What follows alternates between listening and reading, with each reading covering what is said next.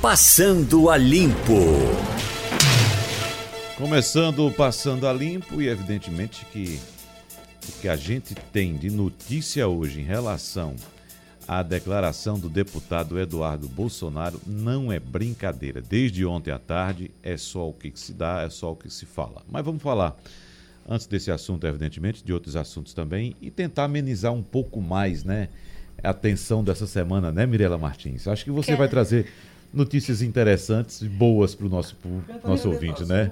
Ó, oh, Cine já está cane... falando do tal da caneta tá... azul. Aqui. A caneta azul, mas esse meme foi no início da semana.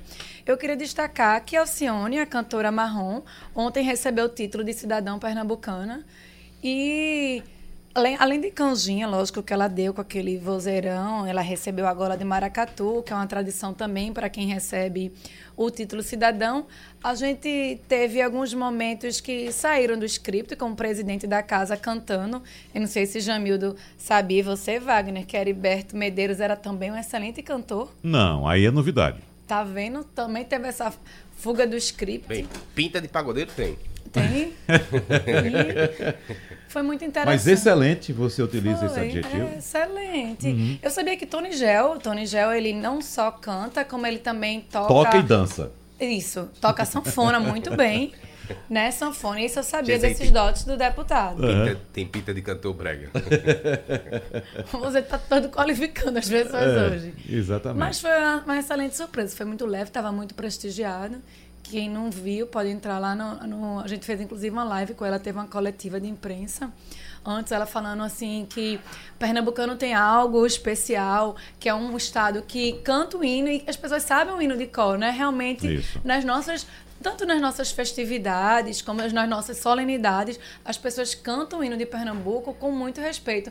Eu, eu, quando ela falou isso, eu me lembrei muito que isso também veio numa maré com Jarbas Vasconcelos, se eu não me engano, Jarbas, como governador, Jarbas, é. que ele lançou um CD, né? Naquela Na época. época do CD, né? E era um CD com vários, o, o, hino de Pernambuco em vários ritmos. Não sei se você lembra que era forró, tinha frevo. Forró, frevo, tinha acho que um maracatu também. Axé Music? Não, não, Axé não. Não, não. É isso. Tinha a versão, a versão clássica. Não tinha? Não, Era um CD que eu acho que ficou divulgação. É muito interessante essa prática que poderia ser editada, porque a pessoa mais nova já não tem tanto conhecimento como a gente que já passou dos 30. Ô, ô Mirella, e eu lembro que naquela época, no carnaval seguinte ao lançamento daquele, daquele CD, os cantores que, que gravaram o CD, participaram da gravação, né? no caso, acho que principalmente ao seu Valença. Valença. Ele canta até hoje, né? Os cantores não tinham sossego, porque ia fazer o show no carnaval e o povo ficava gritando o hino, o hino, o hino o tempo todo. Esse orgulho, é, né? Como a gente chama o país Pernambuco, tem isso de diferenciado. Mas Pernambuco tem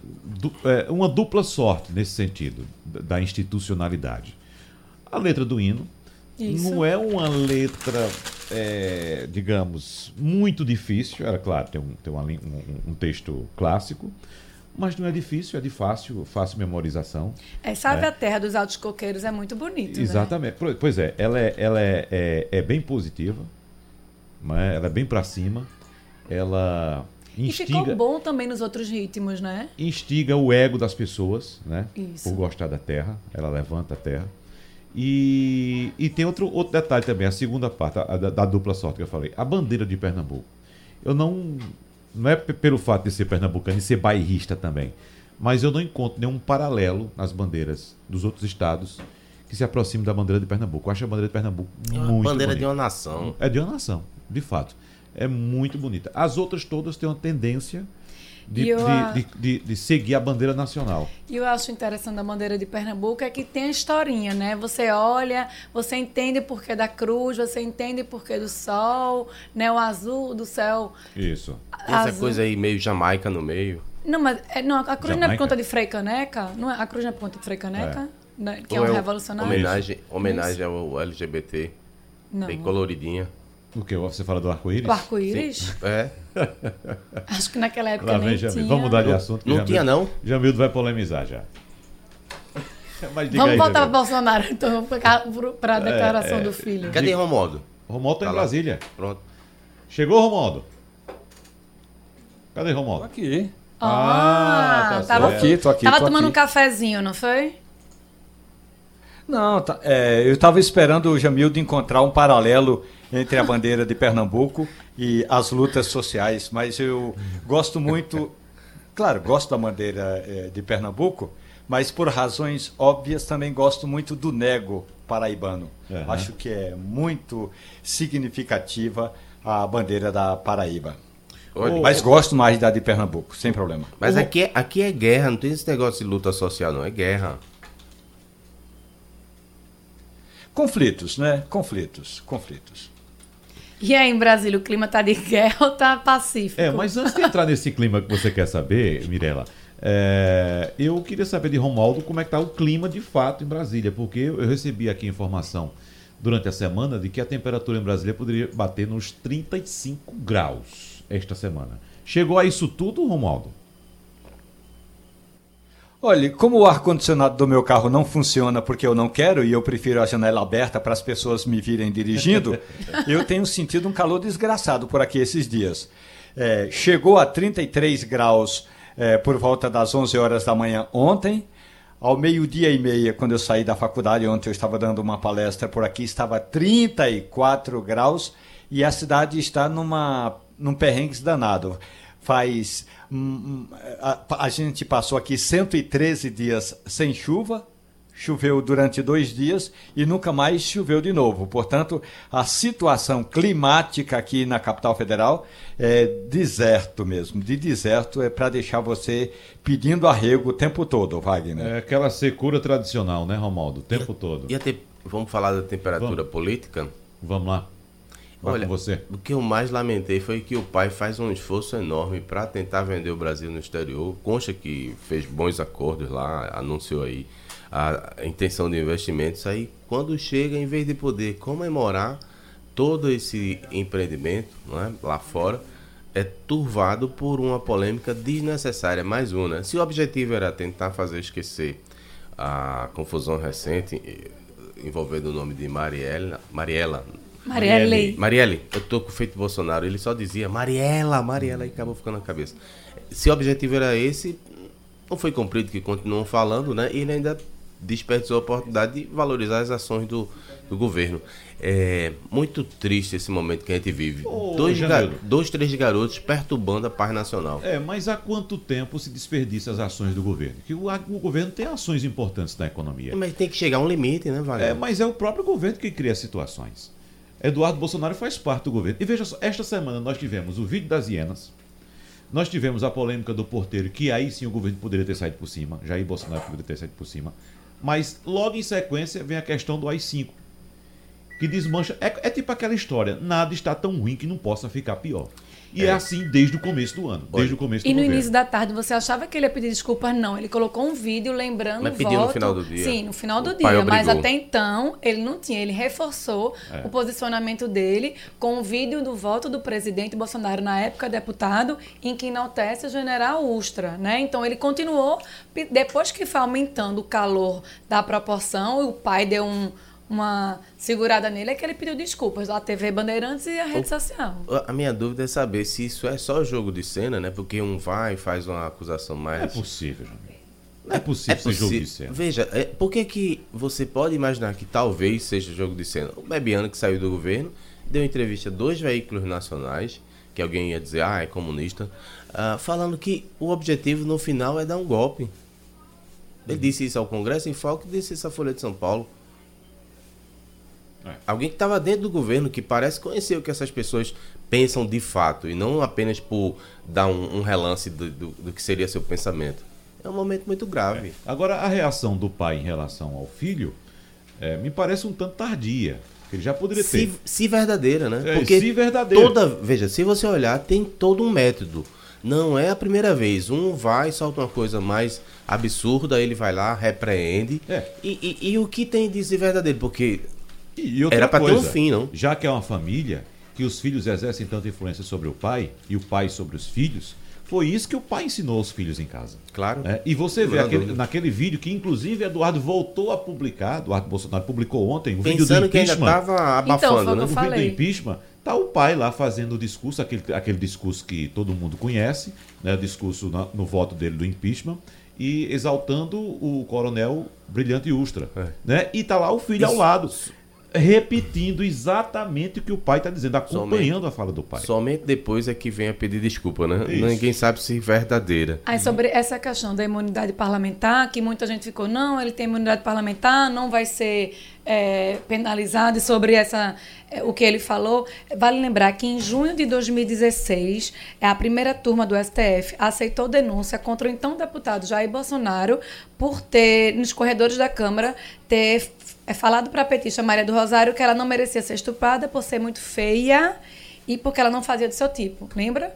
Lógico que a ação foi, foi, foi arquivada porque ele assumiu a presidência da República. É. Mas foi um caso de imunidade parlamentar que chegou no nesse caso, o que vão pegar no pé de Eduardo Bolsonaro agora é que o seguinte, o deputado, quando ele toma posse, ele toma posse fazendo um juramento de não Proteger a Constituição, de- né? de- um juramento de proteção e respeito à Constituição. E com essa frase que ele proferiu, é, que foi publicada ontem, na verdade foi gravada antes, acho que foi na segunda-feira e foi publicada ontem, é, ele é, é, incorre num flagrante desrespeito à Constituição. Viu, Wagner? Só continuando e tentando concluir, é, o que remanesce? Lenha na fogueira de quem quer um país conflagrado. Ah, ele se desmentiu, o presidente mandou baixar a bola, mas para aquele grupo mais radical, aquela parcela da sociedade que quer manter essa crise permanentemente, saiu satisfeita. Ah, esse povo é, é- é quem nos representa. E daqui a pouco você banalizou tanto essa ideia de que todo mundo vai achar muito normal. Agora, me parece também, Jamildo, Romualdo e Mirella, que o, o próprio governo ou a própria sala de visitas. Alguém citou que as crises são. Não sei se foi Diogo que citou, as crises são criadas no quintal do governo. Não, não são no quintal, não, são na sala. Na sala do governo. Então, a- a- é, existe agora, me parece, uma certa provocação para que haja algum tipo de protesto no, no- no país. Né? Ficam citando sempre, olhe, se acontecer o que está acontecendo no Chile Pra aqui. poder revidar. Vamos, é, vamos revidar, vamos para cima, vamos botar a polícia. Então, como disse Eduardo Bolsonaro, se a, a, a, esquerda É a polarização levada ao extremo. exagerar, vamos. É, mas essa sua emitir o outro narrativa, AI-5. Wagner Gomes, Pois não. essa sua narrativa, ela tinha sido reforçada duas semanas atrás pelo líder do PT no Senado Federal. O senador Humberto Costa postou no Twitter dele uma frase dizendo o seguinte: A hora do Brasil vai chegar. Estava se referindo àqueles protestos que estavam ocorrendo no Chile.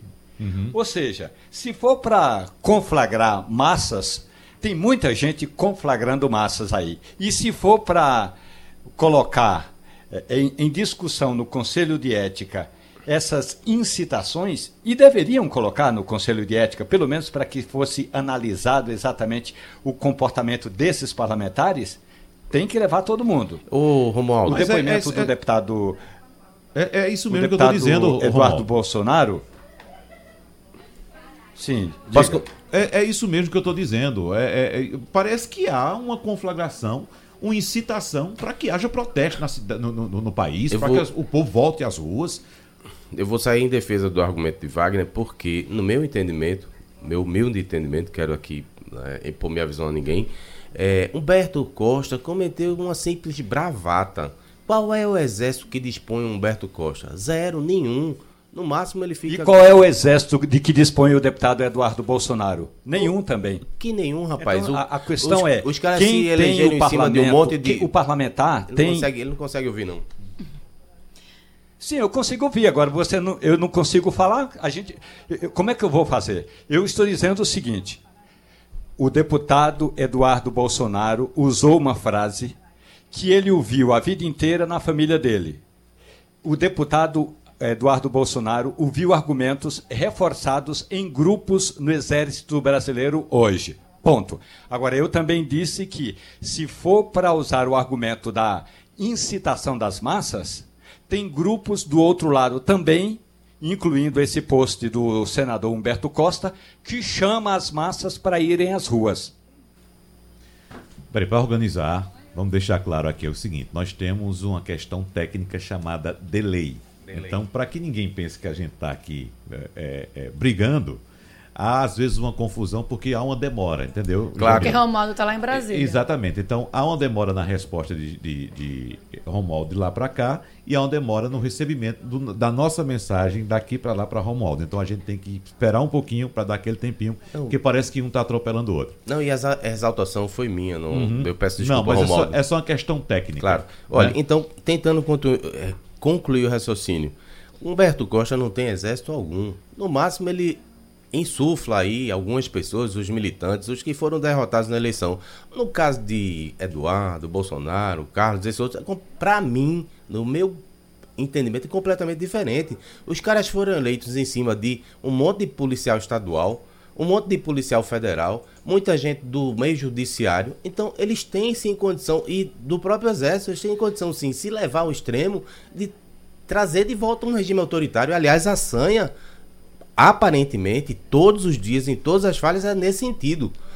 Achar isso correto, achar isso é, possível, execuível, aí a gente vai discutir. Mas que a, a, a intenção parece ser essa. Todos os dias eu não vou bater palma para maluco dançar. Agora, veja só, em relação, só, só para pegar essa questão do exército, Mirela, eu, eu passo para você daqui a pouquinho. É bom lembrar o seguinte: é, não existe ninguém comandando o exército de, de gente na rua no Chile. Não existe uma liderança. Né? Ao que se sabe, né? Como se foi no Brasil lá, observando, como se foi tem. no Brasil naquele dois centavos no início de tudo. E se a gente. É exatamente esse ponto. Que depois foi Se instrumentalizado. a gente voltar para 2013, aqui não existia, não existia também nenhuma liderança, nenhuma liderança Isso. no Brasil comandando aquelas pessoas que Era foram movimento acéfalo até então. No Não início. existia. No né? início. Então, tanto como vocês citaram Humberto Costa, quanto, por exemplo, o Eduardo Bolsonaro, mesmo que não represente uma liderança de massas que possa convocar, eu estou falando aqui supostamente, certo? Que possa convocar um grupo para ir para as ruas, é bom lembrar que nós temos esse exemplo de 2013 nosso Isso. e nós temos o exemplo do Chile hoje, que não existe liderança convocando as massas. O povo foi para a rua.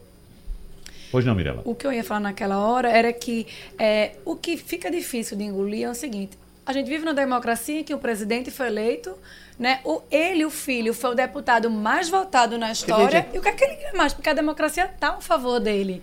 A democracia fez muito bem para ele. E essa é a ironia, ele foi né? mais- o mais votado da história.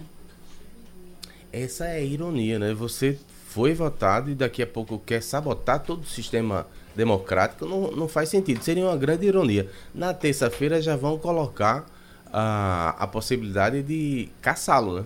Se vai ter garrafa para vender, eu não sei. Bom. Mas que merecia, merecia. Aí é uma questão política, né? Vamos ver se ele vai ter a maioria ou não, né? Vamos ver, Romualdo, o que eu li hoje é que, de fato, é, alguns atores políticos vão processar o deputado Eduardo Bolsonaro, tanto no Supremo Tribunal Federal, quanto também abrir um processo de cassação na, na comissão de, de, ah, De ética. de ética da Começa- Câmara. Você vê possibilidade, mesmo sabendo que o, o- as cadeiras da oposição na comissão de ética da Câmara são mínimas, são 25 cadeiras, né, Romualdo? 25 ou 26, e parece que a oposição só tem seis cadeiras? Terminando o meu argumento, o que eu disse foi: o deputado Eduardo Bolsonaro sabe o que está dizendo e ele sabe o que significa AI-5. Não é a primeira vez que o deputado Eduardo Bolsonaro eh, faz pronunciamentos eh, contra a democracia. Lembrem-se que logo após ele ser eleito, ele fez um pronunciamento, estava lá em Santa Catarina, e disse que para, digamos, fazer uma invasão no Supremo Tribunal Federal, bastavam um soldado, um cabo e um jipe. Portanto, essa narrativa é a narrativa dos filhos do presidente Jair Bolsonaro. A outra questão. Ontem, depois que saiu toda essa balbúrdia do filho do presidente da República, o chefe do Gabinete de Segurança Institucional, o general Heleno, afirmou o seguinte: Olha, eu não ouvi direito o que ele disse. Ele se referindo a Eduardo Bolsonaro. Se falou, tem de estudar como vai fazer. como vai conduzir. Eu acho que se houver uma coisa no padrão do Chile, é lógico que tem de fazer alguma coisa para conter. Mas até chegar a esse ponto, tem um caminho longo. Significa assim: no grupo que comanda o país, tem ainda um grupo forte que pensa, mesmo que não seja necessariamente a decretação de mais um aí cinco, mas é um grupo que pensa que é necessária ter, é necessária uma ação dura.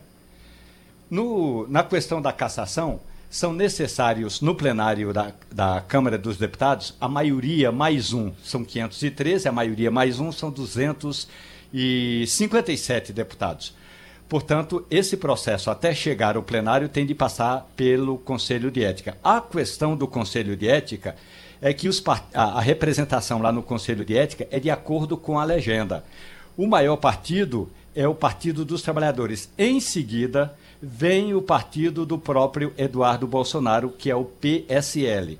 Então, o próprio PSL ontem jogou na rua uma nota contra o deputado Eduardo Bolsonaro. Não significa que todos os parlamentares do PSL vão estar contra ou a favor. A questão é que hoje o deputado Eduardo Bolsonaro teria minoria no Conselho de Ética e talvez fosse difícil conseguir a maioria para caçá-lo no plenário. Você... Então, dos 21 assentos, só corrigindo minha fala aqui, é, Mirela, dos 21 assentos do Conselho de Ética, os partidos de oposição, os que se declaram contrários ao governo, ocupam seis cadeiras. O PSL, que é a legenda de Eduardo, tem dois membros, mas como o Romualdo já disse, o PSL está dividido em relação a essa questão. O blog de jo é, Romualdo citou a fala do general Augusto Heleno. E o blog de Josias foi entrevistar Carlos Alberto de Santa Cruz, que saiu do governo em junho, sobre essa posição, sobre o que ele achava. E foi interessante que ele disse: o governo convive com um show de besteiras que acaba tirando a atenção de coisas muito mais importantes, como é a reforma econômica. Heleno? Sim, exatamente. Augusto não, Heleno? Não, Carlos Alberto Santa Cruz. Santa Cruz. Ele citou, uhum. ele falou... Mas, mas Heleno também intuitou ontem é, condenando a fala do, do, do garoto. Jamil do Melo, e o resenha? Obrigado por lembrar, você como nosso querido é, Geraldo Freire, muito atencioso. Olha, na, o, a TVJC, lá o resenha, 16 horas, junto com Wagner, nosso querido lá de Brasília, Romualdo, Igor Maciel, é, e euzinho, vamos estar entrevistando Augusto Coutinho de Solidariedade. Ele vem falar sobre o momento nacional e também sobre as eleições municipais. E aí, é, tem uma, uma, Apareceu de ontem para hoje, que eu vou acrescentar na, na pauta, né? É, lembra de Jacildo Urquiza? Ela acabou de assumir uma secretaria de desenvolvimento lá em Olinda com Lupécio, professor. Ah, ex-prefeita, né? De Olinda, né?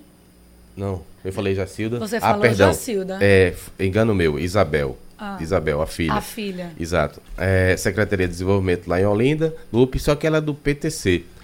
Para muitas pessoas seria já um acordo para um ajudar o outro, se fortalecer.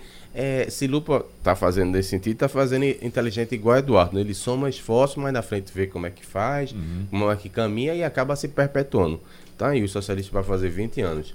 É, então a gente vai falar sobre Olinda, principalmente, porque eles têm lá o, o, comando, né, o Solidariedade, e na sequência a gente vai falar também sobre Recife e uh, esse momento rico, tão, tão quente do movimento nacional. É. Ô, Jamildo, tem informação apontando hoje. Vamos falar agora um pouco a respeito do óleo, é, Mirela, é, porque um terço das mais de 280 localidades atingidas pelo óleo no Nordeste chegaram a, as praias chegaram a ser limpas, mas viram a poluição retornar pelo menos uma vez. Ou seja, as praias foram limpas e um terço receberam óleo de novo. O que era esperado, né? Já... O que já era esperado. O, né? o, hoje eu estava assistindo a TV de manhã e tem manchas, pelotas de óleo, não é aquele grande, aquele óleo grande, mas tem pelotas de óleo no sul da Bahia, a 100 quilômetros apenas do arquipélago de Abrolhos, uhum. né, que é o nosso maior, é onde tem o maior coral no, no litoral brasileiro, onde tem baleias. É, é, muito preocupante. E quando a fala do presidente Bolsonaro, que ele falou sobre a mancha do óleo, porque a gente vinha com esperança quando o presidente exercício Mourão falou que estava perto de descobrir-se quem seria o culpado pois dessa é. mancha de óleo, a gente veio com expectativa. Aí, eu aí, mesmo tava. Aí a gente volta para Bolsonaro, né? Morando uma, diz uma coisa que vai achar, vai vai responsabilizar Que tava perto, que né? talvez, talvez não se consiga e só na próxima semana. Sei não, eu acho que, que Mourão está mais próximo da realidade. Aí ficou na dúvida, né? Se realmente, será que tinha essa informação mesmo? Abafaram ou Isso- não?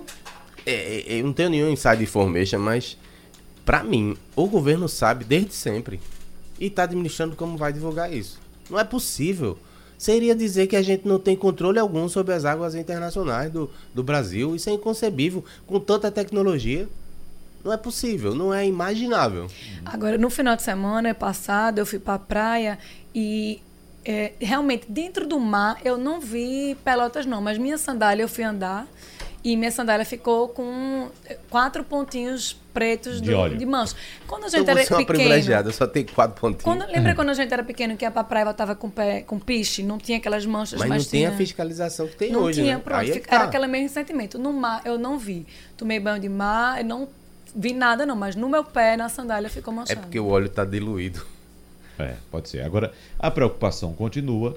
É, essa informação de que os locais voltaram a receber óleo, isso já, já era previsto, né, Mirella? Isso, exatamente. Porque a- a- até se descobrir a fonte de onde vem Para saber se secou, Isso, poder se secar, acabou, né? qual- a origem desse vazamento? Porque se for de um navio mesmo, ainda vem muito, óleo por aí. E lembrando que os biólogos falaram que o- o- a grande parte do óleo está lá embaixo do oceano, né? Aham. Quando fica mais quente, ou seja, a gente está chegando para o verão mais forte, tende a subir nas águas mais mornas. Ele sobe quando ele aparece aqui no, no nosso litoral. Então pode ser que tenha muito mais. E a expectativa que os biólogos acreditam é que esse óleo que chegou aqui é 10% só do que realmente tem no fundo do mar. imagina. Agora, existe atenção também no Sudeste, né? Isso. né? Aí vamos ver qual vai ser o comportamento. Se por acaso chegar no Sudeste, o que é que vão dizer?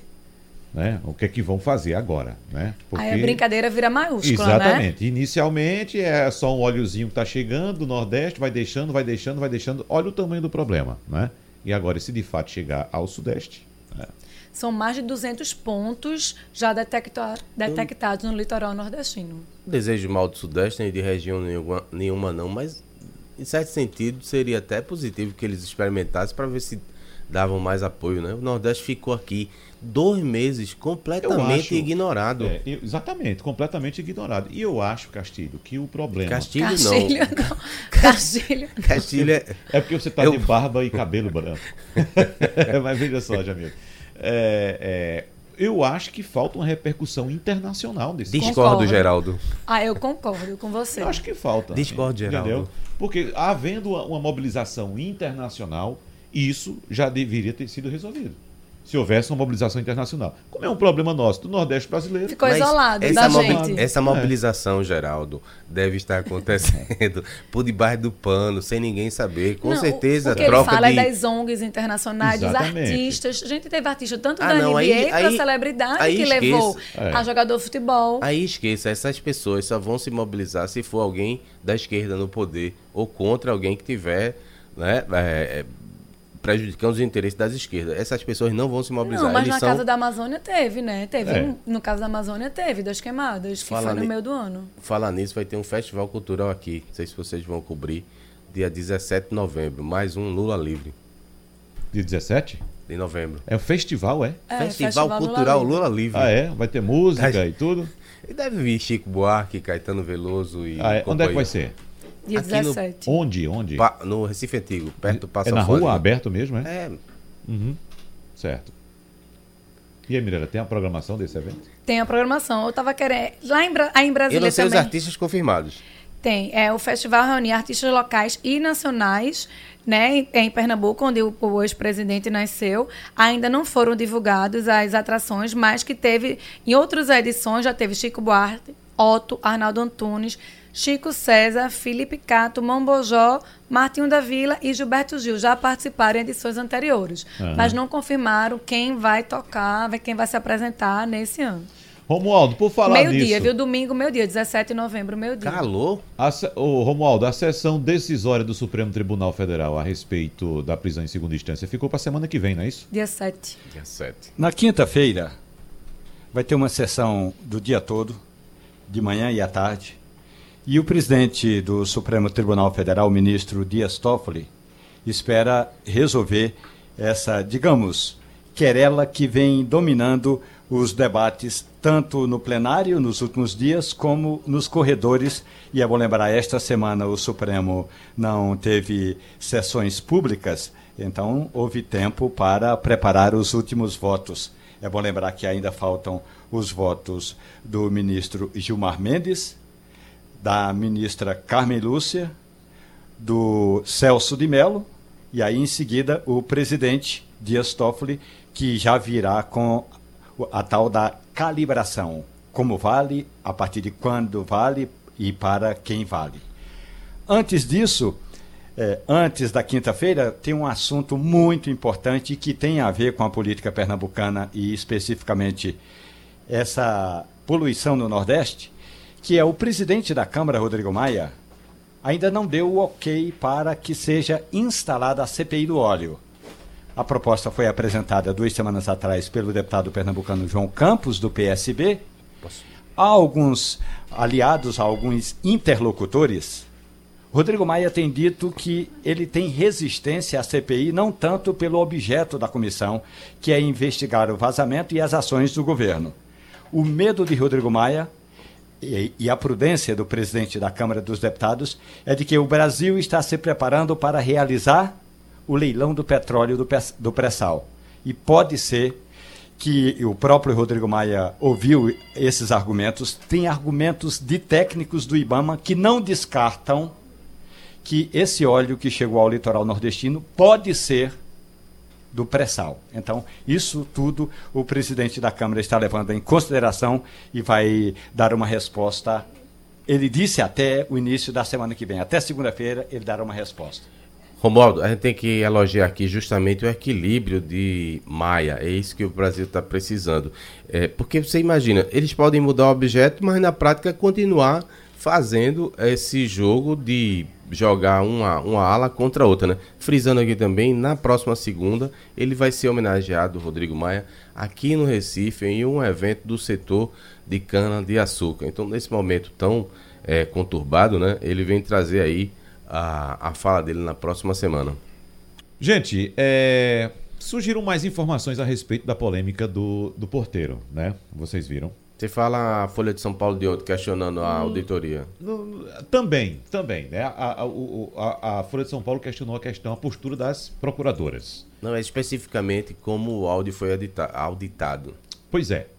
A, a questão é o seguinte: a perícia nos áudios, nos áudios dos interfones do condomínio é, só foi feita um dia após a divulgação do caso pela TV, pela TV Globo, né, pelo Jornal Nacional, a TV Globo. E, e outra coisa, o, a perícia foi feita em menos de duas horas e meia. The Flash. The Flash. As promotoras mandaram o áudio para a perícia e o retorno foi com 2 horas e 25 minutos depois. Então, quando a perícia voltou, as promotoras se pronunciaram dizendo que a fala não era do, do a voz não condizia com a voz do, do presidente Jair Bolsonaro, que era a voz de fato do, do suspeito de ter cometido o assassinato e tal. Tal do Lessa. É, começaram a surgir outras informações aí. Porque é o seguinte, e outra coisa que me chamou a atenção também, Jamildo, foi o fato de o próprio Carlos Bolsonaro ir lá no sistema de áudio do condomínio, abrir o arquivo e mostrar o áudio ali, né? Bom, será que a parte interessada poderia ter acesso a, ao áudio daquela forma como ele teve? A própria, a própria a reportagem do jornal o Globo, né, suitando a Folha de São Paulo, disse que questionou e não fizeram isso. Uhum. Não fizeram, não tiveram acesso. E, o, o, a reportagem é. não teve acesso. É. é. então não... nem, nem o próprio judiciário, nem próprio, o, judiciário não, o Ministério Público, porque não foi feito. Uhum. Em cima, inclusive, da voz do porteiro. Ninguém tem nem certeza se foi um porteiro ou foi outro. Exatamente. Tem muita, muita névoa ainda em cima é, dessa E troço. tem uma anotação, né? Que o porteiro, que é tido hoje como mentiroso, ele fez a anotação que a pessoa que chegou ali se dirigiu à casa 58. E teria dito duas vezes. Como é que alguém mente duas vezes? Ou tá muito com é. o propósito de mentir, ou tá muito seguro. E tem outro caso também da promotora, né?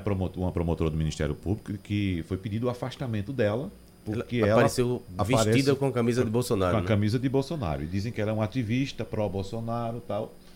E tá esse rolo aí. É. Então acho que vai dar o que falar. Quer que, quer que, se, que se comenta aí em Brasília, hein, Romualdo, a respeito desse assunto? talvez a Polícia Civil do Rio de Janeiro, que é quem tem os autos nas mãos, que é quem tem feito a investigação até aqui, ao contrário do que tinha pedido a, a então Procuradora-Geral da República, Raquel Dodge, para que o processo fosse federalizado, a Polícia Civil é que deveria ter feito é, já essa auditoria, tanto na Câmara, porque tem uma câmera lá na entrada, é só chegar lá na entrada do condomínio, do condomínio de Jair Bolsonaro, onde ele tem uma casa na Barra da Tijuca, que tem uma câmera bem grande, e poderia ter feito já essa, a, digamos, essa inspeção nas anotações do porteiro e, porque isso é uma, uma, uma, perícia que eu poderia dizer assim, do ponto de vista da investigação, elementar. Uhum. Por que a Polícia Civil não fez, ou se fez porque que não só divulgou uma parte da informação agora, é, essas respostas ainda não foram dadas e dificilmente serão dadas. Pois é. Posso então... falar uma coisa boa? Sim. Que eu estava lendo aqui no Globo. É que para marcar os 300 dias do governo Bolsonaro, o presidente vai anunciar um pacotão de medidas para estimular a geração de emprego, que vai durar dois anos e vai custar 5 bilhões isso ao é, Tesouro. Isso é fantástico. Veja, na semana que vem talvez se decida uma questão que se arrasta há anos, que é a mudança do marco regulatório no setor de saneamento. Grosso modo, o que acontece? As estatais, né? É, não têm condição de fazer os investimentos e não liberam e não permitem o acesso da iniciativa privada, não ser, privada, a não ser nos modos, nas regras que eles querem impor. É, e Paulo Guedes tem o entendimento que a iniciativa privada tem sim que fazer isso avançar, tem sim que fazer os investimentos. Aí é regular como, né? Para uhum. não haver prejuízo para um lado nem para o outro. E finalmente isso vai ser tirado do papel. Pode gerar um monte de emprego, fazer obras e tal. É, e a gente discutindo as 5, voltando 40, 50 anos. Veja só, é, nós temos algum relato sobre é, a visita do presidente da República aos países árabes? Pouca coisa, pouca coisa. Então, pouco se observou, né? Porque exatamente isso, Jamil, a gente envolvido Fica nesse com essas reme, questões... Reme. Pois é, é, foi uma semana que tivemos a divulgação do áudio das hienas, né? Uh, atacando várias instituições.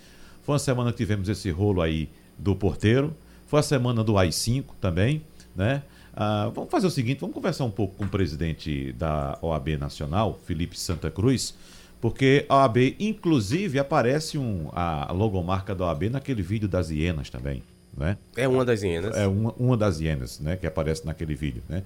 Tem informação agora também que o Procurador-Geral da Justiça do Rio de Janeiro, Eduardo Gussen, está recebendo pedidos para afastar a promotora Carmen Elisa Bastos de Carvalho de qualquer investigação que eventualmente envolva o presidente Jair Bolsonaro. Porque, como já dissemos aqui, agora a promotora é uma entusiasta declarada do presidente da República. Presidente da OAB, Felipe Santa Cruz, bom dia. Como é que senhor avalia esse cenário dessa semana que a gente estava comentando aqui agora? Bom dia, sempre um prazer falar com seus ouvintes, com vocês. É, eu acho que foi uma semana que onde mais uma vez a família presidencial é, pautou uma, uma agenda de turbulências. Ah, o país, ah, ao invés de discutir o número recorde de empregos informais, o número recorde de desempregados, nós temos quase 50 milhões de brasileiros nessas condições o país se dedicou, é, entre outras coisas, a tratar de hienas e leões isolados e do AI-5, que é algo absolutamente superado. Ah. Jamildo Melo. É, eu queria lhe questionar a respeito da, da, de um posicionamento mais recente agora da, do Ministério Público, dizendo que não era para investigar esse áudio, essas acusações aí que foram feitas por um porteiro. O que me surpreendeu foi, uh, numa entrevista, o Aras dizer lá, a guisa de defender um entendimento com o qual eu concordo, que o Ministério Público poderia ser o novo Patriotas, seriam os novos Patriotas. Cabe ao Ministério Público esse papel de patriotismo? Acho que eu, eu, eu sou uma pessoa coerente, eu busco ser coerente. Eu defendo a presunção de inocência do presidente, do presidente, como defendo de qualquer cidadão. O que eu acho que não pode acontecer é deixar dúvidas sobre a transparência da investigação. A morte da Marielle é algo gravíssimo, é um divisor de águas na história da, do Brasil rumo à civilização ou não. É, e a verdade é que falta indicar o mandante e aqueles que participaram. Não é, não é razoável aceitar que os dois dos mais famosos matadores do Rio de Janeiro tenham feito de forma gratuita esse crime. Uhum. Romualdo de Souza. Presidente, muito bom dia. A oposição dia. está pedindo a convocação. A princípio, vão convidar, depois convocar o ministro da Justiça para que Sérgio Moro preste informações à Comissão de Transparência, Fiscalização e Controle do Senado sobre uma denúncia que a oposição está formulando, presidente, de que Moro teria agido como advogado do presidente da República quando interferiu, ainda conforme a oposição, nas investigações desse caso Marielle. O senhor considera que houve de fato essa interferência de Moro como advogado eh, do presidente da República e não como ministro da Justiça? Eu tenho, eu tenho defendido que o ministro Moro tem que retomar o papel histórico do Ministério da Justiça. Ele, ele tem amesquinhado o Ministério da Justiça. O ministro Moro se porta hoje como um chefe de polícia. Ele é o Filinto Miller do presidente Jair Bolsonaro. Ele não defende a autonomia e independência da Polícia Federal, interfere e deixa o chefe dele interferir em promoções. É, há um aparelhamento ideológico da Polícia Federal hoje ou seja, aquele que se é, compatibiliza com o pensamento desse.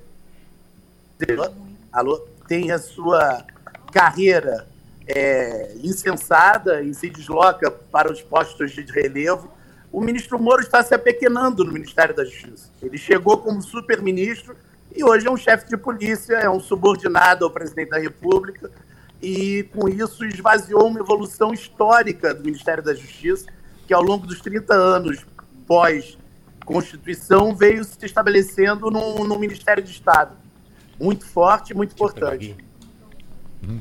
Jamildo Melo. Presidente, olha, hoje para 17 horas a Uni, no direito lá dela, né? Eu nem concordo, mas é o direito deles fazerem um tuitaço, chega de Bolsonaro e uh, vão fazer o papel lá deles. Mas tentando trazer para a questão mais geral, o Chile foi arguído como um exemplo de, de de possibilidade de a gente ter uma, uma guerra civil, o senhor vê condição de acontecer essa bagunça nas ruas que foi exaltada como motivo para uma reação? Existiria espaço para essa reação por parte do governo federal, o uso da força militar? A gente está em vias de isso acontecer? Quem está radicalizando é o governo federal. É uma situação inusitada. O presidente da República radicaliza ah, e tenta radicalizar a sociedade o brasileiro quer tratar de emprego, tratar dos temas que vocês estavam falando agora há pouco: saneamento, é, desemprego, retomada de crescimento econômico, de retirar o óleo, um projeto. Tá Bom, péssima a linha. É, a gente agradece então ao presidente da OAB Nacional, Felipe Santa Cruz, porque de fato a gente não pode continuar a nossa entrevista devido a problemas técnicos. Presidente, eu, a gente está com muita dificuldade Bom de entender. Dia.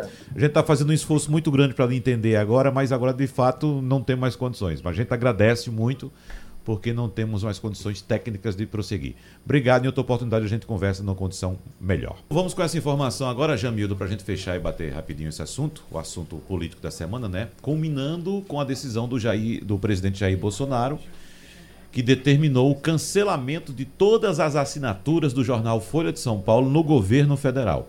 Vou lembrar que, em tom de ameaça, o presidente também disse que os anunciantes do jornal devem prestar atenção. Atenção, você que é anunciante, presta atenção. Quer quebrar a Folha de São Paulo, né? Uhum. Olha, aí tem todo um passivo já acumulado. Vem desde a campanha, quando é, a reportagem do jornal falou da questão do, dos disparos usando internet para supostamente uh, fazer fake news contra os adversários. E isso virou, inclusive, a, a tese de, um, de uma contestação da oposição lá no TSE. Está uhum. sendo julgado e lá no futuro pode até servir para derrubar ele. Daí ele querer sufocar. por coincidência, foi no mesmo dia que o jornal voltou a tratar da questão da, da do áudio lá, do, da portaria, Uhum. no caso de, de Marielle. É, mas dá também para fazer um comparativo com o Trump. O Trump, da mesma forma lá nos Estados Unidos, critica enormemente, em especial o New York Times e a CNN, apontando como é, produtores de notícias inverídicas. Vamos Em- cá? Via de regra, via de Aham. regra, os poderosos odeiam aquele que não os temem. É simples assim. Uhum. Olha, vamos pra cá. Nós tivemos aqui na América Latina a Argentina, o grupo Clarim, Sim. que foi perseguido e precisa teve nem- a concessão. não falei de suspensa. Venezuela, né? É? Não, vamos lá. Clarim, acho que foi Nestor Kirchner, não foi no governo Nestor Kirchner. A- É, Romualdo, que é da, é é da Argentina, pode trazer mais informações precisas sobre isso. Né? Mas só para complementar aqui, Romualdo, nós tivemos também na Venezuela, os veículos de imprensa foram também caçados, não é isso? Tiveram as concessões também é, é, anuladas, né? suspensas pelo, pelo governo. Onde mais? Em todo país totalitário. Já que estamos encerrando Mas olha, A semana diferença- falando a respeito de mas essa é a ditadura. grande diferença. Nós não somos ainda, pelo menos, Somos um país democracia. totalitário. Nós somos É. uma democracia. Que seu rapaz lá da Venezuela faça é problema dele e dos venezuelanos. Aham. Aqui não- ainda não é uma. Você falou em Trump, Jamil, de ontem Trump deu uma declaração dizendo que o Brexit vai impedir que os Estados Unidos negociem com, é, negocie com a Inglaterra. Eu fico pensando o que vai acontecer com a Inglaterra depois que sair, de- porque nem com os Estados Unidos ele vai ter tratado bilateral. Como Vai é que virar- vai ser esse acordo A saída comercial? da Inglaterra agora será essa eleição que foi convocada para dezembro, início de dezembro, né, para renovar o parlamento e certamente pode ser que aqueles que não foram votar no plebiscito do Brexit Agora, preste atenção agora agora, E voto e direitinho. votem direitinho, porque na- a questão é a seguinte: é, a- as pesquisas apontavam que o, O sim ia ganhar. Não sair ia ganhar e o pessoal não foi para a não, urna. o não iria Sim, ganhar, o não que na hora ganhar. não sair da União Europeia, né? Então o pessoal disse, ah, o não vai ganhar, né? Vamos continuar na União. Europeia, não vou votar. E apenas 30% Resultado, foi pra eleição, Exatamente, foi a votar. minoria se mobilizou e foi votar e ganhou. Ganhou. Pronto. Foi Mas, mas teve também muita ação de fake news para adulterar esse resultado, né? Mas lembrando que a Como população de lá não foi votar. É, 30% é, um, é- é um resultado ínfimo. Agora, e na sequência, alguém não vai pedir uma melhor de três, não? Se vencer, ficar empate? É. Será? Não para nunca. Mas é porque Boris Johnson prometeu algo que ele não consegue entregar. É. Romualdo de Souza. Olha, Wagner, essa história de pedir o cancelamento da assinatura de jornais, é, de certa forma, é, o fato de assinar ou não assinar é apenas a questão da informação.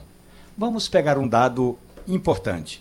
O presidente viajou ao Oriente Médio e antes esteve na Ásia, no Japão e na China, e a equipe presidencial tinha lá um grupo de convidados incluindo parlamentares e empresários, mas não levou a comunicação pública. Eu não estou dizendo da comunicação do presidente, a comunicação pública.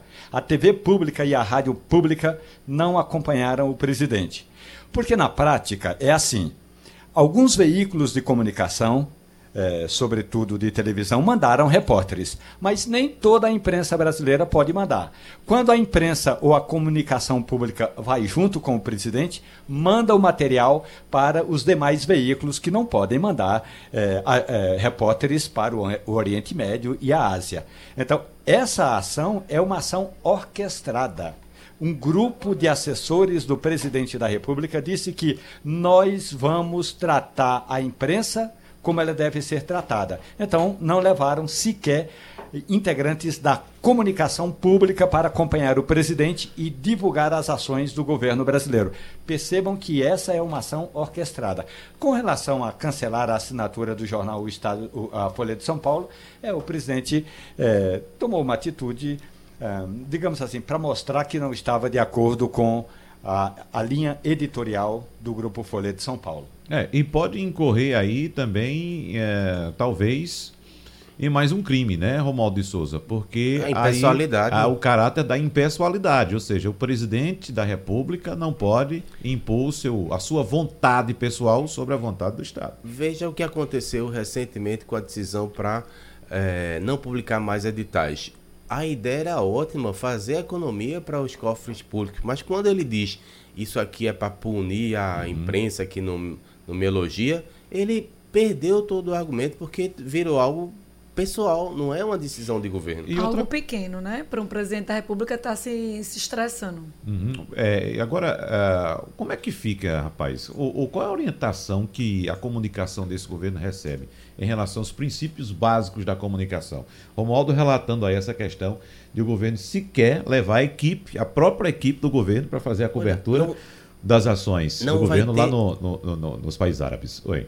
Vou dar um delay para poder ouvir você. Olha, é. não, não vai ter jamais, porque o que acontece é uma formalidade ali, tem o porta-voz, mas quem na prática coordena é o filho a partir do Rio de Janeiro, com esse chamado aí gabinete de ódio. Então é um negócio atravessado, porque ele poderia estar lá e fazendo o trabalho dele, não estou devendo que Estou defendendo que estivesse lá. Mas se ele estivesse lá, estaria mais encaixado. A gente teria uma verdadeira face do que é, talvez, esse governo Bolsonaro. É.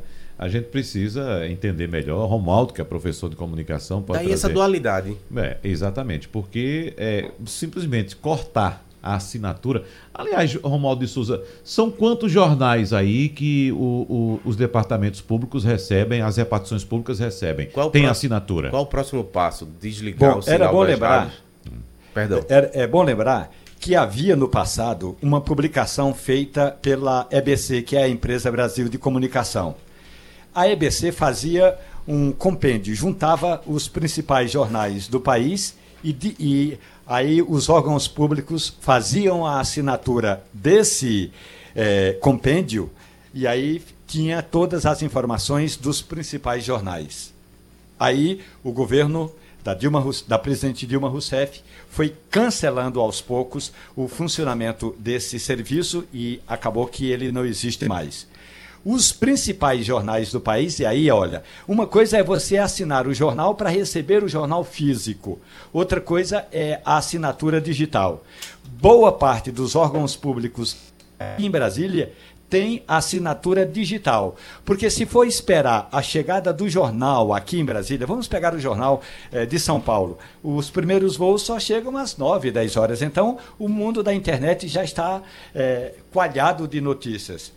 Essa, o cancelamento dessas assinaturas, eh, segundo a reportagem da Rádio Jornal apurou, é o cancelamento não apenas da assinatura do jornal físico, do papel, mas também das assinaturas virtuais para ter acesso às informações publicadas pelo Grupo Folha. Ou seja, o governo está colocando simplesmente uma venda nos olhos, não quer enxergar o que os outros pensam, não quer avaliar o que os outros pensam, o que os outros dizem, ou opiniões divergentes do que o governo pensa. Isso é uma falha grotesca.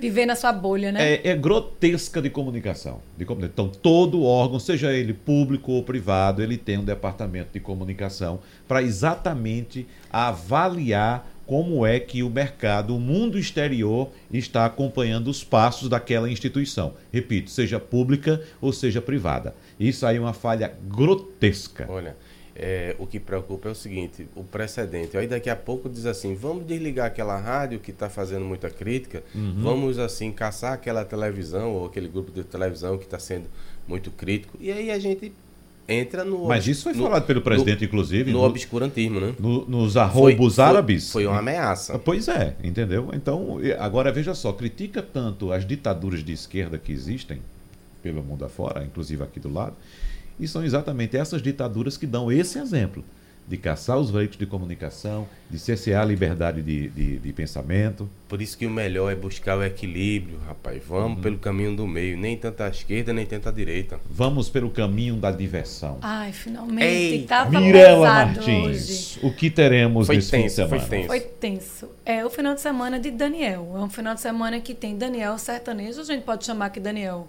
sertanejo, aquele Daniel que era dupla, João Paulo e Daniel, Sim, ou é romântico? É, é cantor. Cantor. O do cantor Daniel. Né? Cantor Daniel, ele vem domingo se apresentar às 21 horas no Teatro Rio Mar, na turnê Versões de Mim. Faz um tempinho que o Daniel não se apresentava aqui no Recife. E também tem outro Daniel, mas dessa vez é Daniel Boaventura, que para mim é Daniel Boaventura. Você lembra de Daniel Boaventura? Mais ou menos. É um ator e Não canta. estranho. É um ator, ele é um global e ele canta, ele fez disco é, em músicas em italianos, depois fez disco, gravar um DVD ao vivo, fez inspirações no México e agora está com esse, com músicas que ele gravou na Rússia. E ele vem pra cá, e toda vez que ele vem pra cá, ele vem muito pra aqui, Daniel Boaventura, e é casa lotada, soldado, esgotado. Mas É um ele canta- fenômeno. ele canta em russo ou em Não, português? ele canta em português. Ah, tá. Mas, assim, é impressionante como ele... Sabe Jorge Vecílio, que tem aquela... Assim, o público pernambucano tem isso de escolher uns cantores e colocar no colo. Daniel Boaventura é um deles. Ele se apresenta hoje amanhã, às 21 horas, no Teatro Rio Mar. São dois dias. Daniel Boaventura, É. hoje amanhã. Jura você. E domingo é Daniel Romântico, Nunca ouvi sertanejo. falar. Saiu agora na capa do C e você falando. É a segunda vez que eu ouço falar É, dele. tem também Banda Ed, sábado, no Clube Atlântico de Olinda, a partir das 22 horas. Mas eu queria destacar a chegada do Papai Noel. É, já a gente já está em novembro, faltando cada vez mais mais cedo, né? Mas a chegada do Papai Noel, para quem tem filho, é um momento muito lúdico. Então, domingo, às 15 horas, é, no Tacaruna, para quem mora mais perto de Olinda, na Zona Norte, Tacaruna, 15 horas, a chegada do Papai Noel no Shopping Tacaruna. Já no Shopping Recife, também vai ser neste domingo a chegada, mas é às 19 horas. A partir de 4 horas, a programação infantil, os brinquedos já estarão abertos, mas a chegada do Papai Noel é às 19 horas. E eles prometem uma chegada inusitada. Lembrando que lá no Shopping Recife, Papai Noel já chegou de helicóptero e já chegou de balão. Então, aí, expectativa de como o Papai Noel vai chegar. Uhum. Eu conheci, por falar em Papai Noel, eh, Mirella, a gente sabe que muitos atores aproveitam esse Muito. período, né, para fazer um extra e, evidentemente, atender a essa demanda de crianças Sim. que vão aos shoppings e também do comércio de ter ali a figura do Papai Noel, né? No Shopping Recife são três por dia. Três, São- ato- três São atores três por dia, no Isso, mesmo ponto. Isso. Manhã, tarde e noite, digamos Exatamente. assim. Né? En- Enfim, mas são atores, né? Sim. E, e acho interessante que algumas crianças vão lá de vez em quando. Se fosse Jamil, não, passava tranquilo com essa barba comprida dele. E olha que eu cortei. Exatamente. Mas as crianças vão lá e puxam, né? Pra saber se é de verdade mesmo. Mas é um. E é de verdade? A, sim, a barba tem que ser Alguns verdade. Tem que ser, é? verdade. Pra Uns- sofrer. exatamente. Então, tem muitos atores que deixam, né, a barba crescer mais no meio do Eu ano vou- para chegar com a barba, porque é protocolo. A barba tem que ser verdadeira, justamente por isso, para o imaginário ser Eu- mais assertivo. Eu não daria certo de jeito algum, porque eu sou muito chato. Eu reconheço que eu sou muito Tu chato. acha? Sou- Eu, eu acho uma pessoa tão simpática, gente. eu, ia, eu ia dar fora no espirraias. É. Ainda bem que ele não vai se candidatar para Noel. Mas eu Não, quero. olha, Oi, Romaldo. Não, eu tenho uma informação aqui da Polícia Federal. Opa! Se ainda houver um tempinho muito Sim. rápido. Dá. A nota da Polícia Federal, que está nas ruas na- ali no litoral do, de Natal, no Rio Grande do Norte, investiga o vazamento de óleo na Operação Mácula e é um navio de bandeira grega. O navio que teria provocado o vazamento tem bandeira grega e ah, dentro de instantes a Polícia Federal vai divulgar mais informações dessa Operação Mácula que aponta, portanto, para esse navio de bandeira grega. Ô, Romualdo, e por que em Natal? A gente sabe que tem pré- eh, produção pet- eh, petrolífera ali, Tem. né? da Petrobras tem. ali, né? Exatamente. Tem alguma coisa a ver com a, a, a produção? É, a estado? primeira informação que eu apurei aqui num telefonema muito rápido é de que a última vez que o navio atracou foi na região, eh, no porto de Natal, no Rio Grande do Norte, antes de seguir viagem. Então, começou por lá essa operação Mácula, hoje, primeiro de novembro. Então, esse seria o causador, tal- talvez, Romaldo, do, de toda essa catástrofe Exatamente. Segundo a ambiental. nota da Polícia Federal, seria o causador do vazamento de óleo que atingiu, ainda conforme a Polícia Federal, mais de 250 praias nordestinas de agosto a outubro. Mas se colheu óleo em Natal, não seria venezuelano ou ele estava carregado? Só, só bateu e saiu. É, a- a- essas informações todas completas eu, eu particularmente não tenho. Claro. Mas o que eu tenho é que a embarcação de bandeira gre- grega atracou em- na Venezuela em julho e seguiu rumo a Singapura pelo Oceano Atlântico e pela informação aqui, passou em Natal, no Rio Grande do Norte. Mas eu não tenho todas as informações porque a operação ainda não está concluída. Muito bem, então vamos aguardar um pronunciamento da Polícia Federal. Geralmente eles fazem uma, uma coletiva por volta das 11 horas, né? Hum. Né Romualdo? Mas é muito importante essa informação, porque era o que justamente a gente queria saber uma resposta. Exatamente. Né? Então, saber o que foi para até agora saber o que foi que Não, aconteceu sabendo o que aconteceu, aí E sim pode- poderemos ter ações né, para interromper danos maiores. Porque então estava enxugando o gelo, né? A gente É. vai tirando aquele E, restinho e que chegava chegando aqui. mais, E vai, exatamente. e vai esclarecer finalmente que se falava que era um navio pirata, né? Se- e assim, se- o se Mourão estava certo, então. Tava? Mourão estava certo. Se tem transponder, se pode localizar aonde ele passou. Não, não era exatamente um navio pirata. É. Mirela, Terminou passando a limpo. tá feito. Passando a Limpo.